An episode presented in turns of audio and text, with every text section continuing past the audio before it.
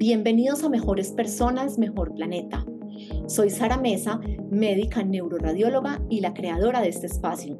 Todas las semanas busco el mejor contenido para compartirte, para ayudarte a llegar a tu mejor versión. Aquí hablamos acerca de temas relacionados con el bienestar del cuerpo, la mente y las emociones.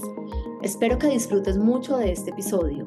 No olvides compartirlo y calificar el podcast en las diferentes plataformas para que así podamos llegar a más personas y juntos construir un mejor planeta.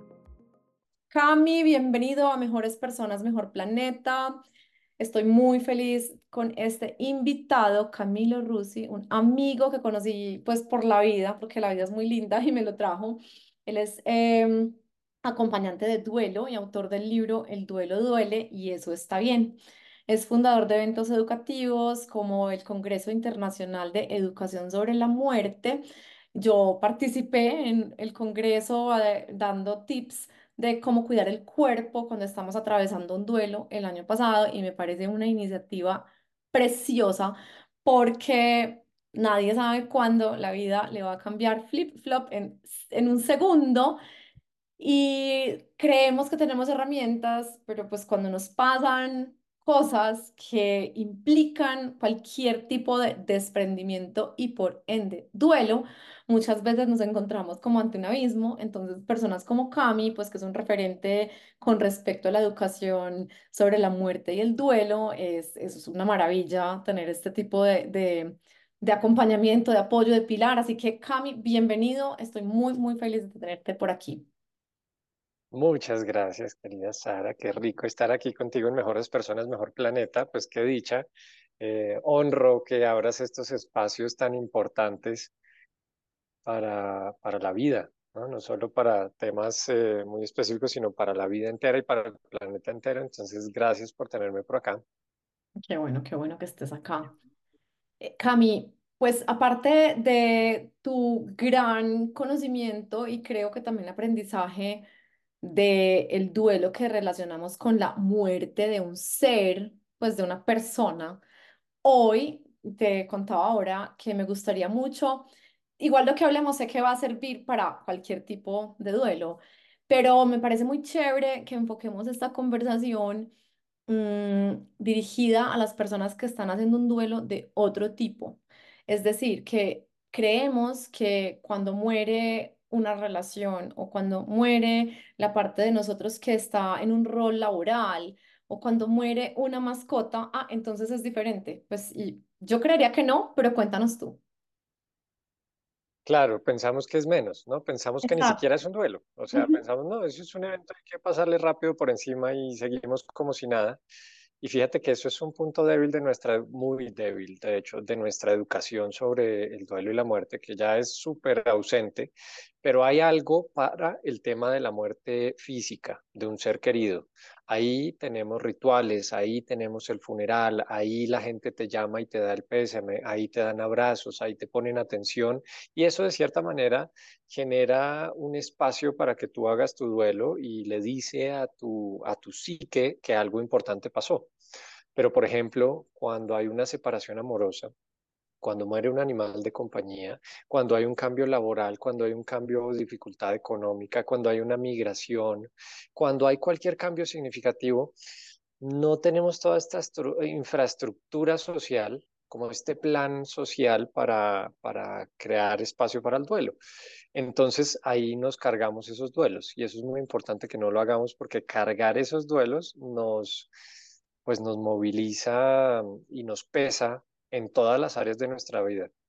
No sé si tú lo has sentido, pero yo lo sentí mucho tiempo a nivel mental, que uno se vuelve una persona con confusa, falta de claridad, yo era muy irritable a nivel emocional, muy explosivo o muy represivo, a nivel como una confusión total, a nivel físico, pues creo que tú más que nadie sabes los síntomas que uno puede tener eh, a nivel físico de todo esto, desde el dolorcito de cabeza y la tensión en la espalda hasta ya cosas mucho más intensas y serias eh, a nivel social, uno también se vuelve como muy, eh, hay una sensación muy marcada de aislamiento, como así que nadie reconoce el dolor que yo estoy sintiendo por, por ejemplo, la muerte de mi gato, o por, por ejemplo, un duelo gestacional, o por, por ejemplo, que nos divorciamos, o que hubo una separación amorosa, así fuéramos solo novios, no importa. Si a mí me duele, ese dolor amerita un duelo. Entonces, Sara, ese, ese es como el criterio, ¿no? Creemos que la muerte, el duelo solo surge por la muerte física de un ser querido cercano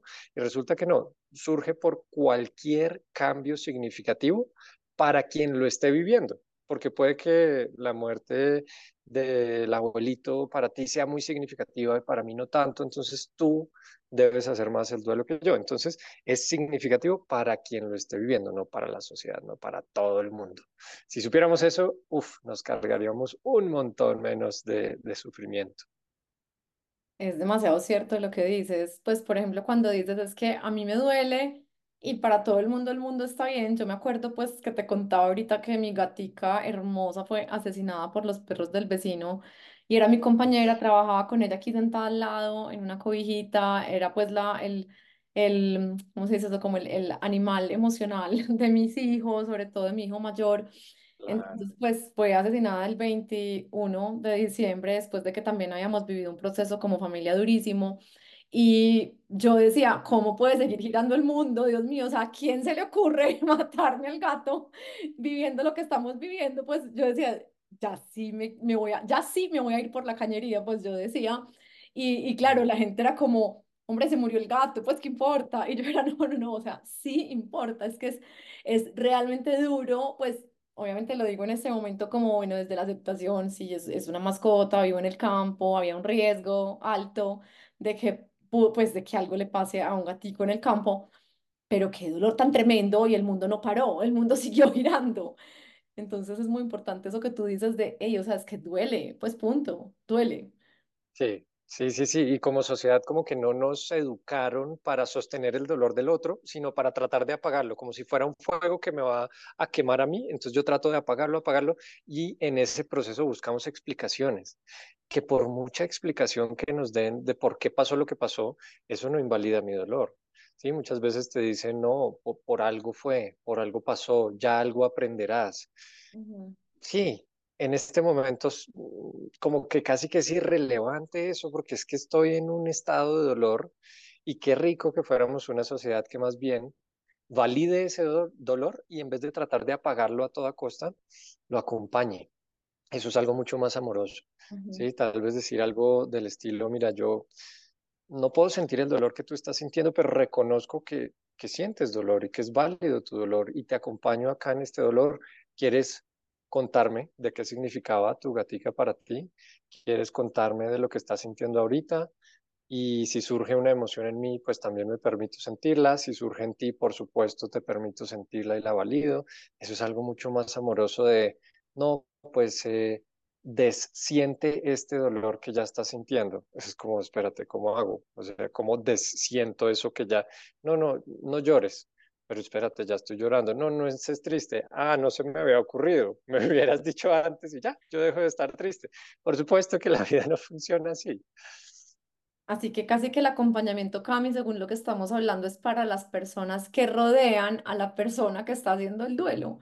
Pues porque finalmente la persona que está sintiendo el dolor también vamos a hablar de esas herramientas, pero entonces primero como si tú rodeas, si tú estás al lado de alguien que está transitando por un dolor que vamos a llamar duelo porque implica el despedirse o pues o, desprenderse de algo o de un capítulo de su vida o de alguien, entonces ¿cómo podemos hacer? O sea, ¿cómo? Pues porque claramente si, si, estamos con una persona al lado que queremos, lo queremos acompañar, pero es como cuando el niño se porrea, que uno le dice, no, no, no, tranquilo, ya estás bien, eso no duele, párate, y el niño es como, me está doliendo, mamá. Entonces, claro, y uno, y uno, pues de pronto el niño lo que quiere es que uno lo abrace y le diga, ay, sí, qué dolor tan grande el que tienes en esa rodilla, y pues vente limpio y ya sigues jugando, ¿cierto? O sea, ¿cómo hago yo para acompañar a alguien que sé que está atravesando un duelo? Ay, esa, esa pregunta me encanta porque van a ver, si ustedes aplican esto que estamos aprendiendo, mejor dicho, la cantidad de sufrimiento que le van a evitar a sus seres queridos, a las personas que acompañen, incluso a ustedes mismos, es gigantesca. Entonces yo creo que la primera diferencia que hay que hacer es entre controlar y acompañar. Porque lo que tendemos a hacer es controlar. Es decir, yo asumo que Sara debe estar feliz, que eso es lo que le conviene a ella en este momento que está triste. Entonces, yo desde mi mentalidad de control digo, no, Sara, es que tal cosa para que no estés triste, es que piensa en tu familia para que ellos no estén tristes. Entonces empiezo a usar como un montón de estrategias para cambiar el estado en el que tú estás. Acá estoy usando la tristeza como ejemplo, pero puede que tú, tú, estés feliz y luego te juzgan, ay, es que tú no lo querías, deberías estar más triste. Entonces, haga uno lo que uno haga, eh, hay alguien que lo va a juzgar. Entonces, en vez de juzgar y tratar de controlar el estado de esa persona, lo que podemos hacer es honrar el estado de esa persona porque ya está así. Yo, yo no me canso de repetir esto, porque es que uno no, no, no puede desestar como ya está, no puede desentir lo que ya está sintiendo. Entonces, si tú ya estás sintiendo, por ejemplo, una tristeza profunda, yo te acompaño en esa tristeza. A mí me gusta usar la analogía de, de un hoyo como si la persona que está en duelo, tal vez uno se la imagina por allá al fondo de un hueco, y entonces en vez de tratar de sacarla de ese hueco a como de lugar, uno pone una escalera y se baja allá con ellos y los acompaña en el estado que estén. es, es algo muy, tal vez la palabra sea fuerte, pero es algo muy prepotente de nuestra sociedad, creer que sabemos qué es lo que le conviene a esa persona. Cuando nunca nos educaron sobre el duelo, cuando nunca nos educaron sobre las emociones, pero yo lo sé todo, yo sé que tú tienes que estar feliz todo el tiempo. Y resulta que en este momento no estás feliz, entonces te trato de cambiar. Entonces, tratemos de bajarle un poquito a esa prepotencia y decir, mira, yo no sé si esto sea bueno para ti o malo para ti, probablemente sea justo lo que debes estar viviendo en este momento para tu proceso, que es único, y entonces lo que elijo es decir humildemente, yo no sé qué hacer, yo no sé cómo debes estar, yo no quiero controlarte y empujarte, yo lo que quiero hacer es acompañarte en el momento en el que estás. Y en ese momento es muy valioso para todos quienes hayan estado en duelo, yo creo que lo saben, es muy valioso tener a alguien que no te juzga, que simplemente está ahí, que puede que esté en silencio, en abrazo y que te escuche no, no, necesitas que te solucionen la vida en ese momento, necesitas alguien con quien compartir estas situaciones pues, tan difíciles. Me parece súper válido, pero entonces también viene la siguiente pregunta que es, porque yo sé que tú has dicho, eh, no hay un tiempo específico, o sea, no es como que un duelo dure un año o un duelo dure dos años, pero también hasta qué punto y hasta cuándo uno tiene el rol pasivo de acompañar, escuchar, pues dar cariño hasta qué punto, porque también uno muchas veces ve una persona que está en el hueco, pues en el hoyo, pero que está mucho tiempo en el hoyo y que no se está ayudando, o sea, que está es en el hoyo pero montado en su rueda de hámster, pues como quiero este dolor y, me, como que se pega el dolor, entonces latigazo más dolor, culpa más dolor y, y uno también dice, bueno, ¿hasta cuándo? Pues como que desde afuera, desde la persona que acompaña, ¿hasta cuándo no intervenir?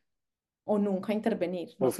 No, buenísima pregunta, porque sí, muchas veces eh, nuestra tendencia es a revolcarnos en el dolor ¿sí? y, a, y a permanecer ahí.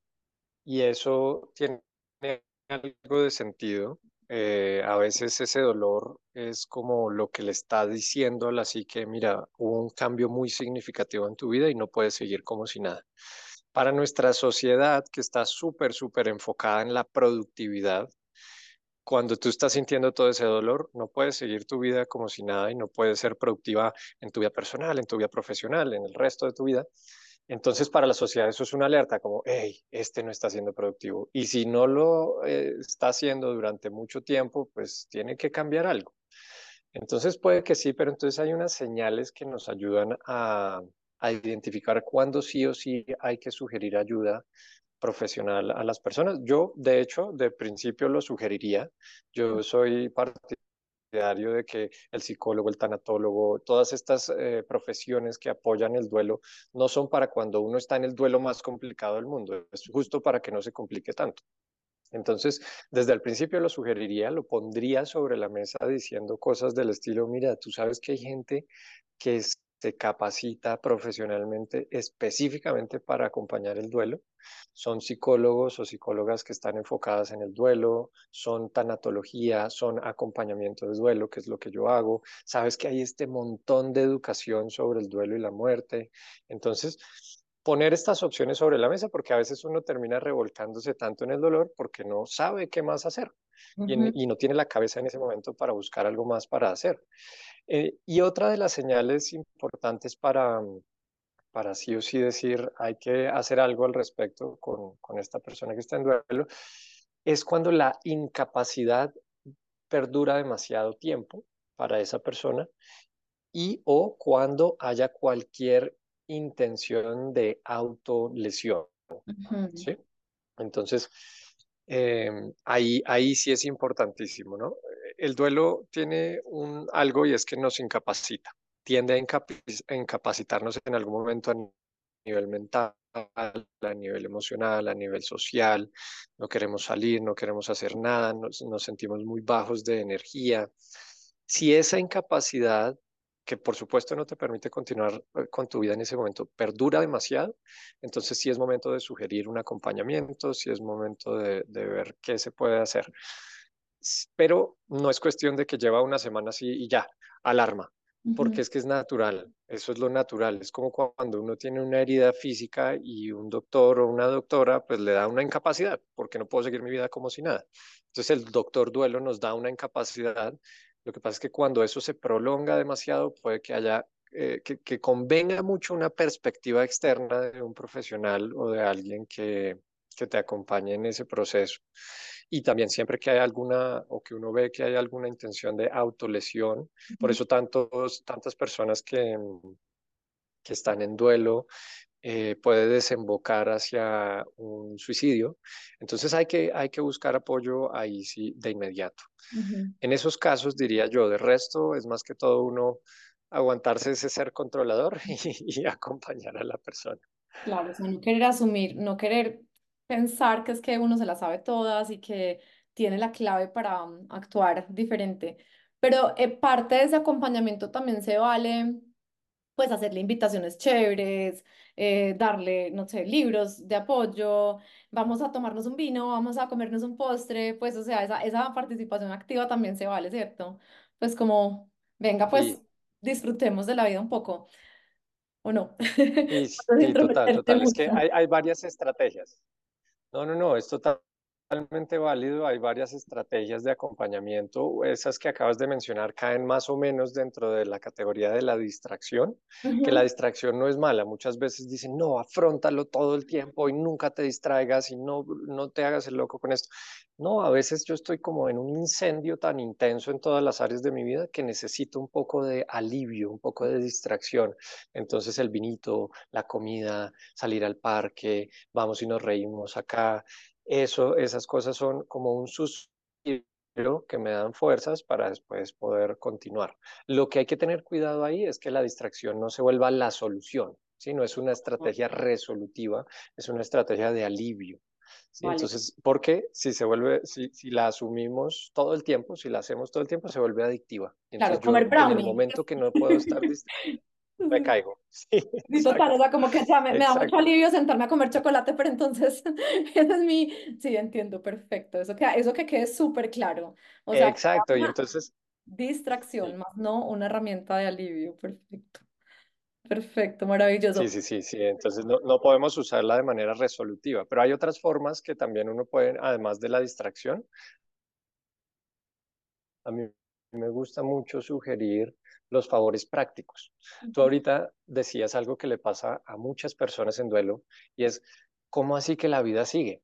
O sea, si murió mi gatica, ¿cómo así que la vida puede seguir y todo el mundo sigue como si nada?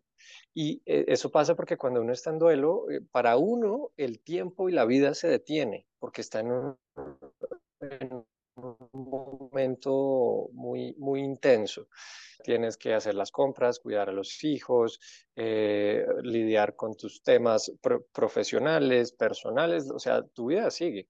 Entonces, qué rico es que uno como acompañante, como amigo, como familiar, eh, pueda hacer ciertos favores prácticos que le den espacio a la persona. Entonces, ¿qué tal si yo un día te digo, oye, te traje tres lasañas que yo hice, hice seis, te traje la mitad, ahí están congeladas para que un día tú no tengas que ni pensar en cocinar. Y entonces ahí tú tienes un, poco más de tiempo para ti. Oye, ¿qué tal si hoy llevo a tus hijos con los míos al parque y te, desconectas de ellos? Yo voy a tener eh, eh, mucho cuidado con ellos, te los cuido un rato y tú estás, tienes tiempo para ti. Entonces eso no, no necesariamente te distrae del duelo, sino que te da espacio para que tú hagas tu duelo a pesar de que la vida siguió.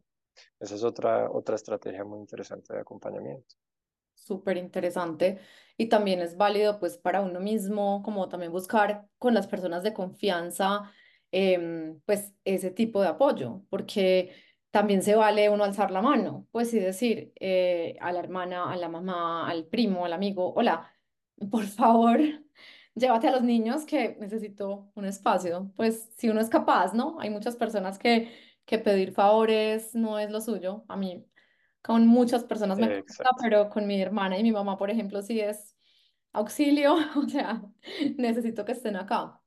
Eh, Cami, bueno, me encantan estas herramientas. Sí, eh, estaba diciendo que los que no están acá conectados en video, estoy mostrando simplemente un esquema de una herramienta en mi libro que se llama Documento de Voluntades para el Duelo, que es justo, justo, justo para la situación que tú estás diciendo de, uy, a mí como que no me fluye pedirle favores a todo el mundo y como que los dejo más bien tranquilos. Eh, pero en serio sí necesito apoyo de la gente. Y entonces acá lo que hay es un listado de cosas que yo puedo poner si me gustaría, si no me gustaría y si tengo comentarios adicionales. Por ejemplo, me ayudaría que me acompañen en las diferentes ceremonias funerarias y de duelo. Y pongo sí o pongo no. Sí, Cami, yo siento que muchas personas no, no estamos acostumbrados a pedir favores y pues se vale, 100% se vale. Mm, hay una, bueno, de las preguntas que me, me surgieron es que obviamente estamos en una cultura que no es la cultura más apta y más bien diseñada para estos procesos, pues estamos totalmente al otro lado. Pues nosotros no, no honramos los finales, no honramos los desprendimientos, no honramos la muerte. Somos como, aparte de, de que como ritual, nuestros rituales alrededor de la muerte son supremamente oscuros y tristes y como de, de, dolor solamente, que en otras culturas como tú, me acuerdo cuando lanzaste tu libro, que era una celebración hermosa, como hacen en México el Día de los Muertos, pues o también en otras culturas que de verdad es como una despedida pero bonita de la persona que se va, pues eso cuando muere alguien, pero también cuando termina algo, es decir, o sea, nosotros como que terminó una relación, ay, pobrecito, ¿y entonces qué va a hacer? O no sé, terminó un ciclo laboral, ¿cómo así que lo echaron del trabajo? ¡Qué tragedia! Pues como que siempre estamos es viendo el paso medio vacío culturalmente. ¿Tú qué piensas de esto? Sí, sí, además yo creo que también estamos muy enfocados eh, en el final, ¿no? Si fue, por ejemplo, un final difícil con enfermedad o si fue un final conflictivo en la relación o en lo que sea, eh, eso es lo que queda un poco marcado, pero también ahí podemos buscar como el panorama amplio y ver, ah, no, es que todo esto no fue pura tragedia, todo esto fue, y por eso el Día de los Muertos, eh, el Día de Muertos, lo que se hace no es celebrar la muerte, sino honrar la vida de quien murió. Es muy diferente. Y, esa vida de quien murió probablemente estuvo llena de anécdotas, de gratitudes, de historias, también de cosas difíciles, pero es que no, no podemos, mejor dicho, tenemos en la mente que el final o que la muerte son casi que castigos. ¿Sí? Y en las canciones salen como castigos y las amenazas son que te voy a matar. Y, entonces, claro, socialmente integramos este tema de que la muerte es esta con capucha y es una calavera con un cuchillote que te va a matar. Entonces, ¿a quién, a quién le va a gustar eso? Por supuesto que a nadie. Ahora, si notamos que la muerte nos acompaña desde que nacemos, la cosa cambia.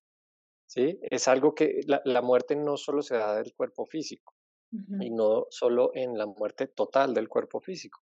El tiempo muere, nuestras capacidades mueren, nuestras relaciones mueren, nuestros sueños y expectativas mueren. Y no solo mueren, siempre que muere algo nace algo. Y entonces eh, acá no es como que vida esté toda linda por un lado y muerte toda fea por el otro, sino que son una. ¿sí? Nuestra mente analítica las separó, pero esa una es transformación.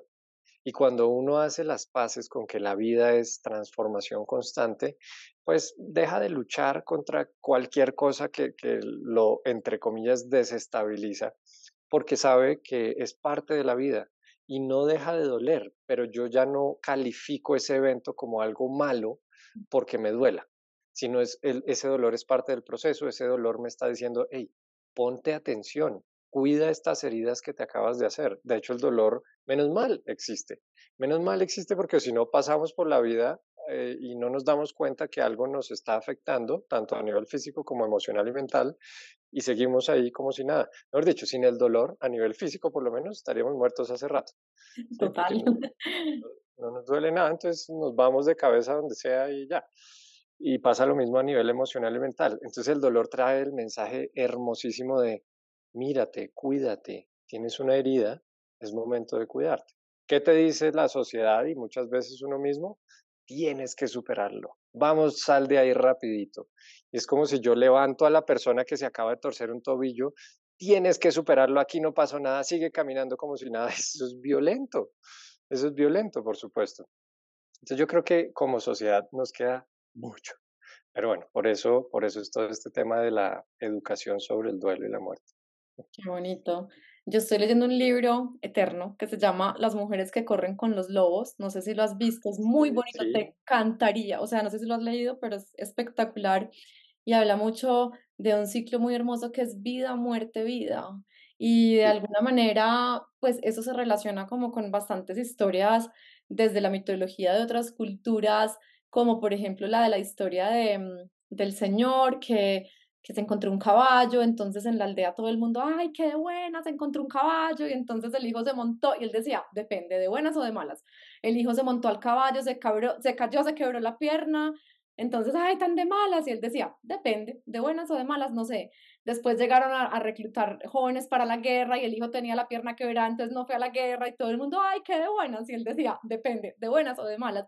Pues es como el ciclo vida, muerte, vida, que si estamos parados en un punto fijo de nuestra historia y estamos viendo como una escena solita, pues no vamos a entender nada, porque es que para que haya vida tiene que haber muerte antes y pues es como eso mismo que tú acabas de decir tan lindo y brinco, pues sí, perdón por mi aporte tan largo, estoy tratando de no... De no, no me encanta porque es que... No, de hecho a mí me encanta esa historia porque justo apela a este tema de que nosotros creemos qué es lo que le sirve al otro y siempre le decimos, ay, esto es por algo bueno o deberías hacer esto porque estás mal. No, tengamos la humildad de reconocer que no sabemos cómo es el proceso de la persona y como decía el señor sabio, pues depende, no sabemos. No sabemos y más bien vivamos ese momento como lo estemos viviendo. Buenísimo. Y me encanta eso que tú dices, pues depende y, y como esperar. Y te quería preguntar algo diferente, pues no diferente, sino como que sale más allá de simplemente el proceso y es cómo ves tú, porque también creo que es una de las herramientas principales en un duelo ya personal, no como el acompañante, sino pues como quien lo está viviendo, ese componente de misticismo, pues ese componente de el destino, eh, eh, lo que viene para mí, me entrego, eh, tengo fe, tengo fe en qué, confío, pero en qué, en quién, o sea, cómo, pues, cómo lees tú eso en las personas, pues, porque creo que esa, esa, esa estructura de creencias es muy diferente en las personas, o hay personas que ni siquiera la tienen. Sí, es que yo creo que acá yo por supuesto no les puedo decir cuál es la creencia correcta porque justo son creencias. Nada nos dice, mira, sí, el destino está marcado, nada nos dice, no, tú en cada momento creas tu destino, nada nos dice, hay, tienes tres caminos y puedes escoger entre los tres. Nada nos asegura en un 100% esto, entonces por eso las llamamos creencias muy bien. Entonces, lo que sí cambia mucho es que esas creencias son como filtros, ¿no? Como gafas que uno se pone para ver el mundo, para ver la vida. Entonces, con, tu, con las creencias mentales que tenemos, tenemos, creamos nuestra experiencia de vida, no la vida, la vida es, ¿no? La vida es, murió tal persona, la vida es, se terminó tal relación, la vida es, hubo este cambio significativo. Ahora, ¿cómo veo yo ese cambio significativo? Si cambia drásticamente mi experiencia de vida, no mi vida, sino mi experiencia de la vida. Entonces, por ejemplo, si yo tengo la creencia de que en el más allá hay un infierno de sufrimiento eterno, Eso, por supuesto, va a cambiar mi duelo, porque yo voy a estar pensando que mi ser querido em, está en un infierno y, por supuesto, a nadie le gusta eso. Pero si mi creencia es otra y mis gafas con las que observo esta situación es otra y yo creo que no sé, cuando morimos nos, nuestra energía se funde en el amor incondicional con todo el universo, pues es como un poquito más ligero. ¿En qué crees tú? ¿En cuál crees tú? Yo no sé, yo me enfoco un poco más en el más acá que en el más allá, pero mi creencia personal sí tiene que ver más como, como con esta mm, fundición, no sé cómo decirlo, em, de nuestra energía con el todo. Entonces, acá en esta existencia yo siento que nos sentimos separados. Sara está allá, Camilo está acá. El libro está acá, Camilo está acá. Entonces, como que hay separación, separación, separación. Y en el momento que morimos, yo lo que siento es que esa separación ya no se percibe, ya no se siente, de alguna manera eres todo. Que cosa que es sumamente difícil de, de comprender acá en esta existencia donde la separación es lo más obvio. Entonces, pero bueno, yo te podría decir, mira, yo creo que nos vamos a cabalgar en unicornios y es mi creencia y si a mí me da paz, pues es, pues es válida. O sea, mientras no me quite la paz, yo digo, pues créelo, no, pasa nada. Así que, así que parte de las herramientas puede ser cambiar de gafas, por así decirlo. O sea, como cambiar el sistema de filtro para llegar como a un acuerdo con las creencias, de tal manera que nos permita no estar en el infierno lleno de llamas, sino en otro estado diferente, ¿no? Cosa que es complicadísima, complicadísima. Mark Twain decía, es más fácil engañar a una persona que convencerla de que la han engañado.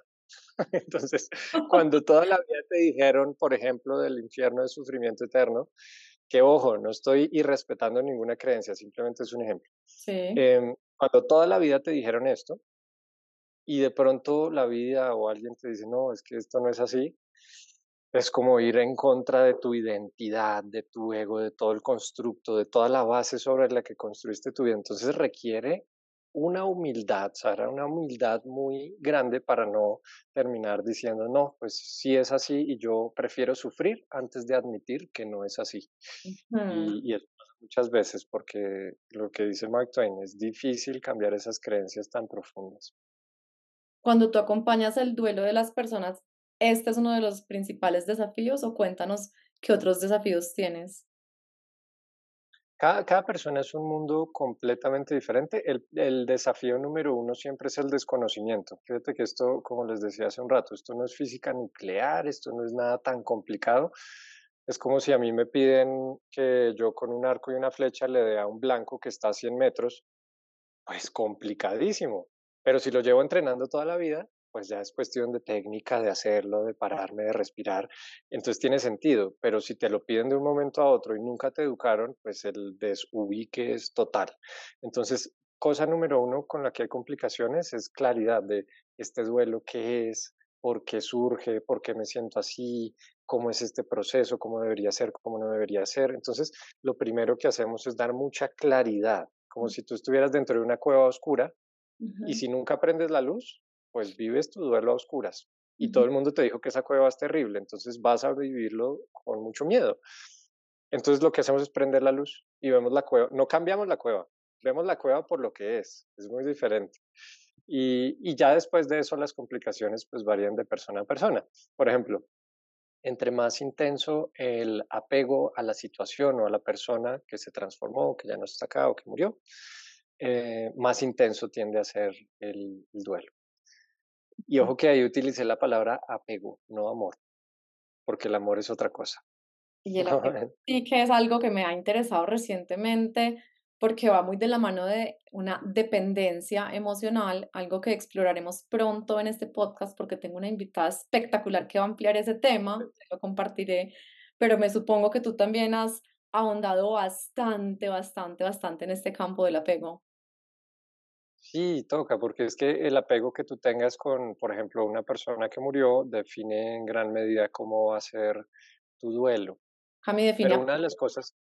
Pues porque de pronto las personas se están imaginando, Exacto. pero no tienen ni idea qué es realmente apego.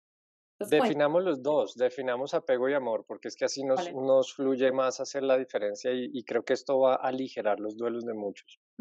Apego tiende a ser algo transaccional, es decir, tú, Sara, me das algo, yo, Camilo, te doy algo, y, esos algo que, que, intercambiamos como que nos mantienen unidos, como si el apego yo me lo imagino como un lazo que nos mantiene unidos. ¿Qué pasa si Sara deja de darme eso que yo necesito o si yo dejo de darle a Sara lo que ella necesita? Que ese lazo se puede cortar, ¿sí? Entonces el apego tiene que haber una transacción. Y ojo, no estoy poniendo acá el apego como el villano, como que sea menos. Por ejemplo, cuando nace un bebé, el apego que siente con su mamá y que la mamá siente con su bebé hace que el bebé sobreviva. ¿sí? Y entonces hay una transacción. El bebé me da calorcito, amor, sensación de tribu, de maternidad, y, el, y yo le doy al bebé las capacidades de sobrevivir, alimentación, sueño, lo cuido, ¿sí? Entonces como que hay una transacción. Y al mismo tiempo que hay apego, puede haber amor o puede no haber amor, Que este amor yo lo, yo, ojo, esta es mi definición de amor. el amor es una palabra que tiene como un peso muy diferente para cada quien, ¿no? Pero en mi definición de amor, el amor es algo más eh, relacionado a la aceptación incondicional de lo que esté eh, viviendo la persona. Entonces, por ejemplo, eh, mi abuelito, ¿no? Yo amo a mi abuelito y mi abuelito muere.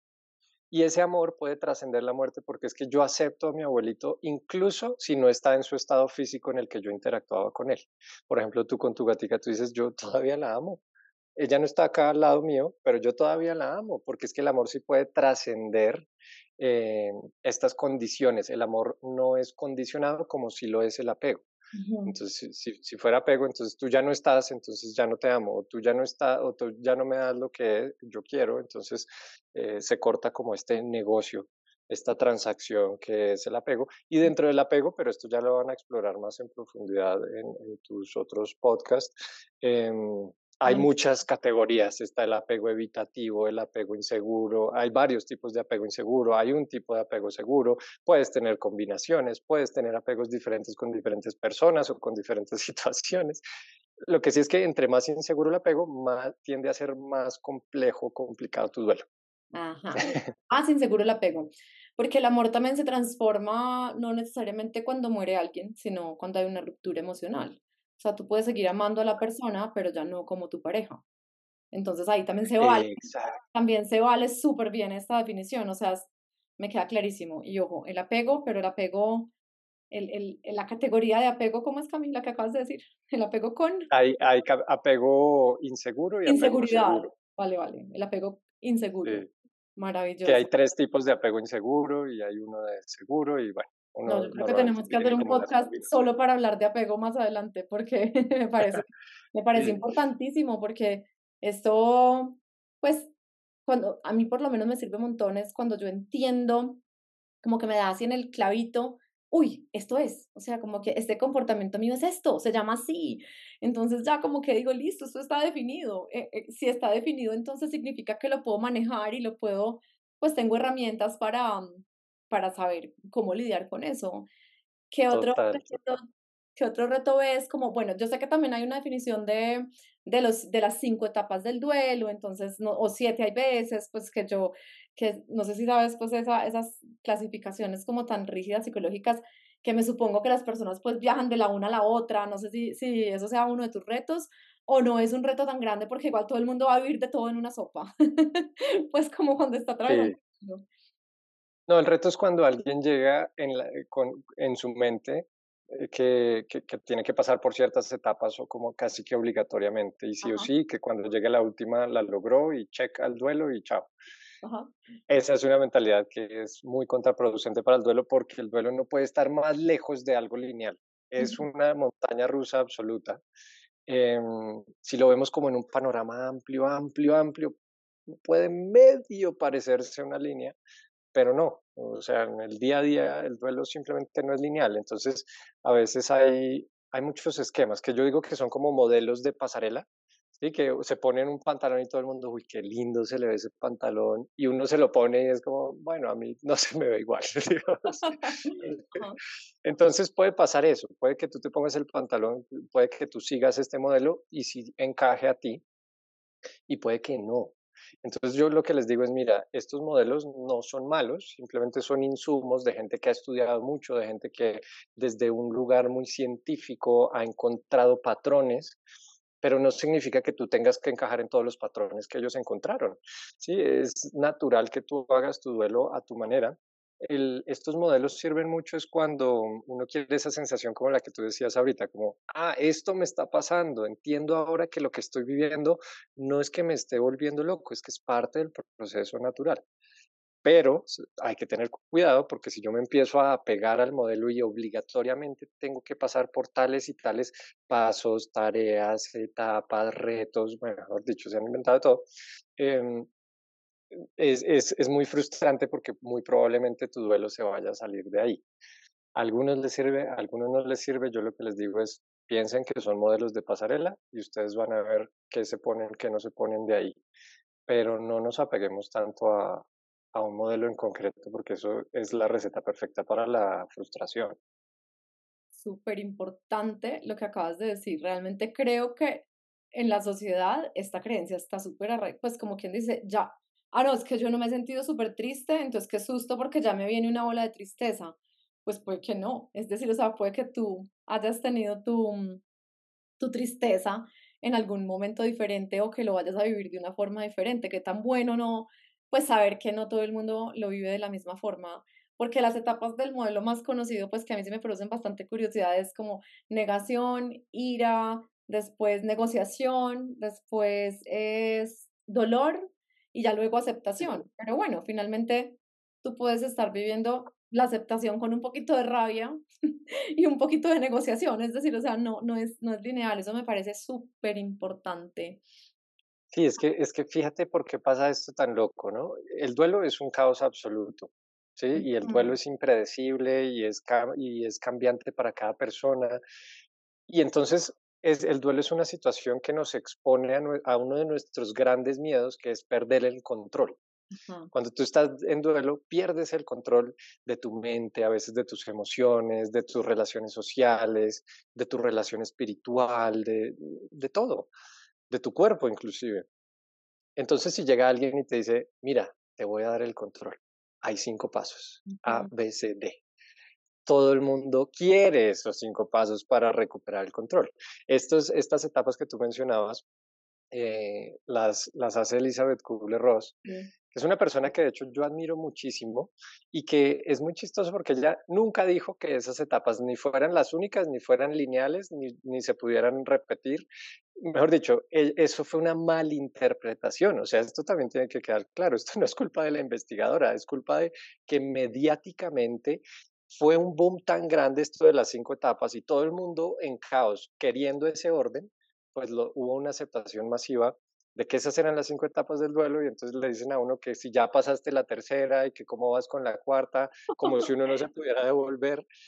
Pero esto no lo dijo ella, esto es simplemente un modelo más, un modelo de pasarela más, que no, y, y, de hecho este modelo tiene más de seis décadas. Es decir, ha pasado mucho en esas seis décadas y hay modelos bastante, bastante actualizados que también de ahí podemos sacar muchos insumos. Entonces, cabe aclarar que, como el por qué nos gustan tantos esos, esos modelos y de hecho entre tanatólogos y psicólogos y acompañantes de duelo a veces hay estas guerras de no, que son las ocho tareas, no, que son los cinco pasos. Yo les digo, esto solo les importa a ustedes. A alguien que está en duelo solo necesita que lo escuchen, que lo acompañen, que le den orientación, pero le da igual si son las ocho tareas, las cinco fases siento que eso es un debate más como académico que, que, de la vida real. Excepto pues al, al, que quiere tener algo de control de su situación.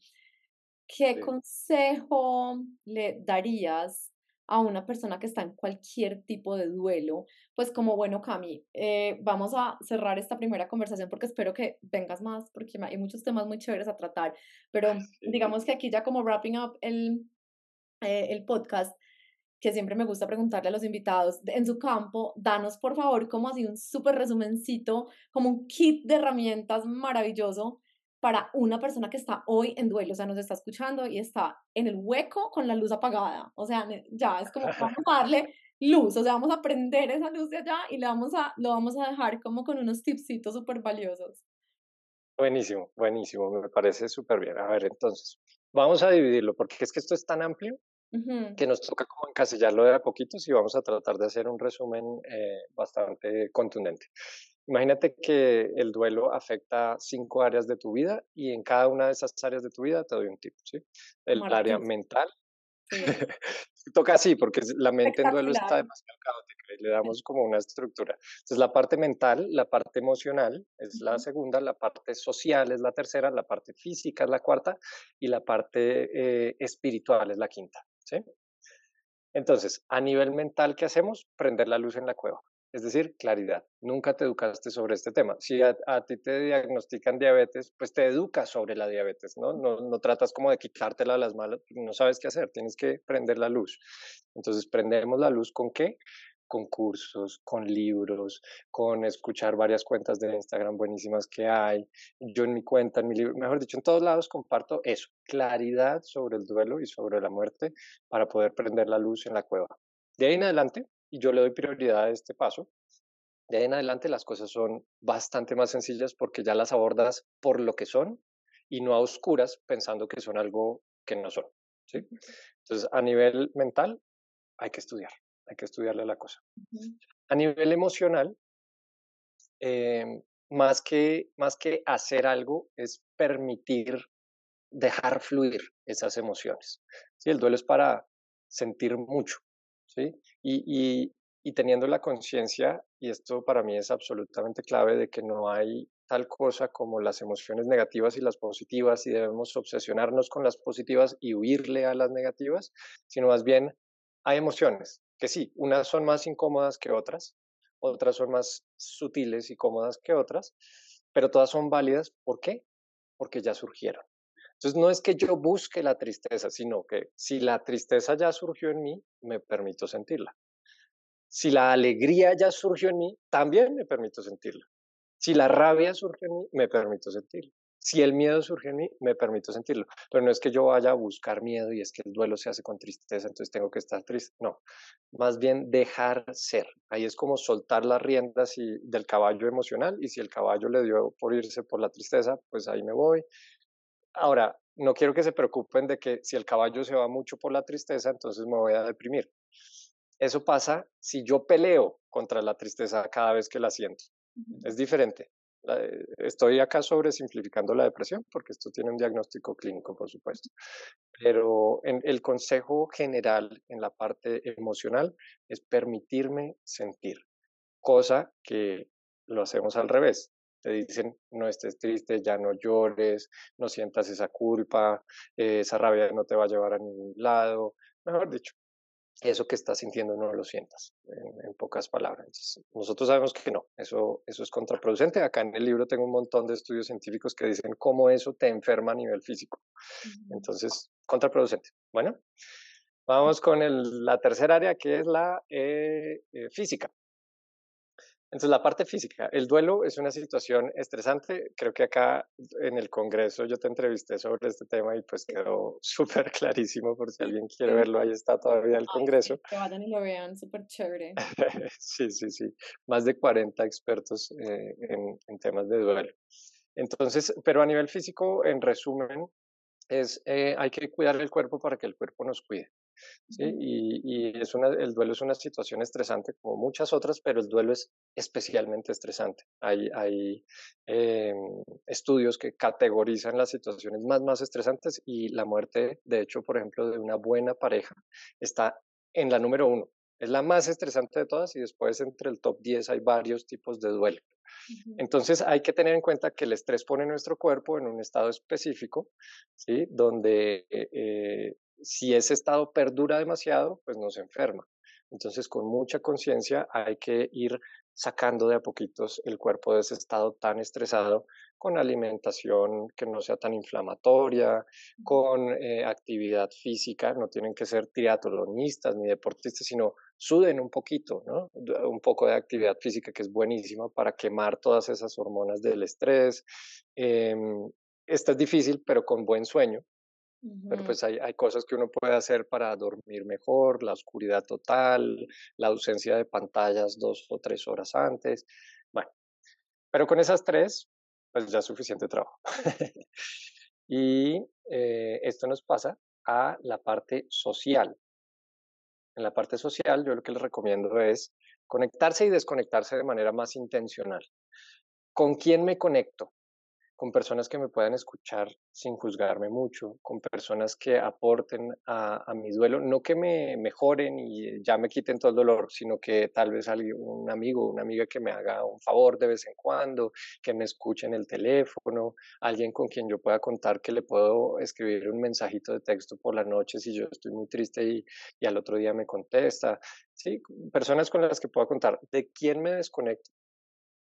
Me desconecto de personas que están tratando de controlar, ¿sí? de controlar mi estado. Es decir, ese estado en el que tú estás está mal, entonces cámbialo por este que yo creo que está bien.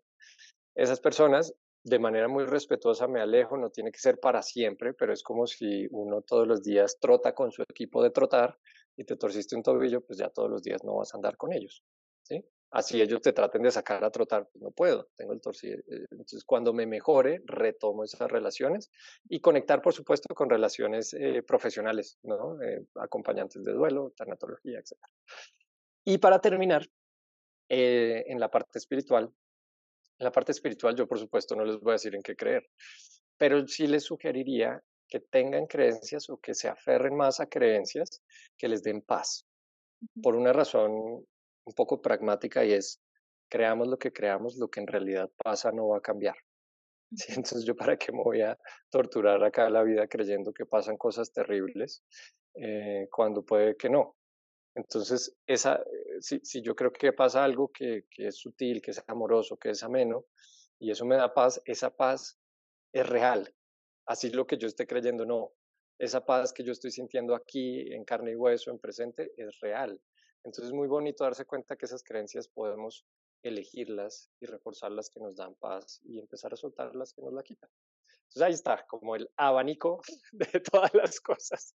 Pero hay mucho más, pero es hermoso, pero me encanta, me encanta ese resumen de cierre precioso, porque estamos hablando pues de un eje mental, un eje físico, relaciones, eh, la parte social pues que va con relaciones, la parte espiritual me faltó. Y emocional. Y emocional. Y siento que las personas solo con esto de escucharte hoy, si están en su cueva o si tienen a alguien en la cueva, ya van a tener como, wow, claro, o sea, hay, hay mucho por hacer. No, mm, me encantó también cuando dijiste es que yo estoy más en el más acá que en el más allá y eso también es demasiado válido. Estar anclados en el presente una y otra vez surge como el estado del ser ideal, pues porque finalmente no podemos controlar mucho más que el estado presente. Entonces, creo que es un mensaje súper hermoso, Cami, y me siento súper afortunada de tenerte aquí porque mm, este es, una, este es una, una área de nuestras vidas pues de la cual no vamos a poder escapar. Es decir, si estamos vivos, pues vida, muerte, vida, ¿cierto? Y qué bueno que además Camilo es ingeniero, o sea, después nos contarás tu historia en, otra, en otro lugar, pues como que hayas llegado a esto y a este servicio tan lindo que le prestas a la humanidad. Entonces, gracias. Ha sido un placer. gracias. Sara. Espero que esto eh, sea útil. Esa es la idea de todo este compartir. Espero que ayude a encender algo de lucecitas, velitas en esas cuevas y, espero que lo repliquen, ojalá repliquen este podcast tan maravilloso que tú estás haciendo, Mejores Personas, Mejor Planeta, porque muchas veces replicamos cosas que son demasiado intensas, terribles para el planeta y nos hacen incluso peores personas, entonces repliquemos estas cosas maravillosas que estás compartiendo y te agradezco mucho haberme tenido acá. Mil gracias, Cami, cuéntales antes de despedirte dónde te pueden encontrar redes, el Congreso que está disponible, pues porque es, una, es un recurso gratuito, entonces danos toda la, yo igual la voy a dejar en el link del episodio, pero para que las personas sepan. Súper, claro que sí. De hecho, eh, pronto vamos a sacar un curso gratuito que se llama Las cuatro trampas del duelo, que son malentendidos y circunstancias en las que tiende a caer la mayoría de personas que están en duelo. Entonces, todo eh, este curso y todo lo que ofrecemos, que gran parte es gratuito, Eh, lo encuentran en mi Instagram, si tienen Instagram o Facebook, que busquen by Camilo Rusi, B-Y Camilo Rusi, o si buscan las palabras clave Camilo Duelo, ahí les aparezco de, primero. Eh, el libro lo encuentran por todos lados, si están en otros países por buscalibre.com lo pueden pedir, busca libre, no libro, sino buscalibre.com, o en Colombia, pues en la gran mayoría de, de librerías. Y ya, por ahí estamos por todos lados. Bueno, sí, por favor lo buscan. Eh, también no me pueden escribir preguntas en el episodio, que seguro volveremos a tener a Cami por acá. Te mando un abrazo gigante y que tengas una muy feliz tarde. Chao, gracias.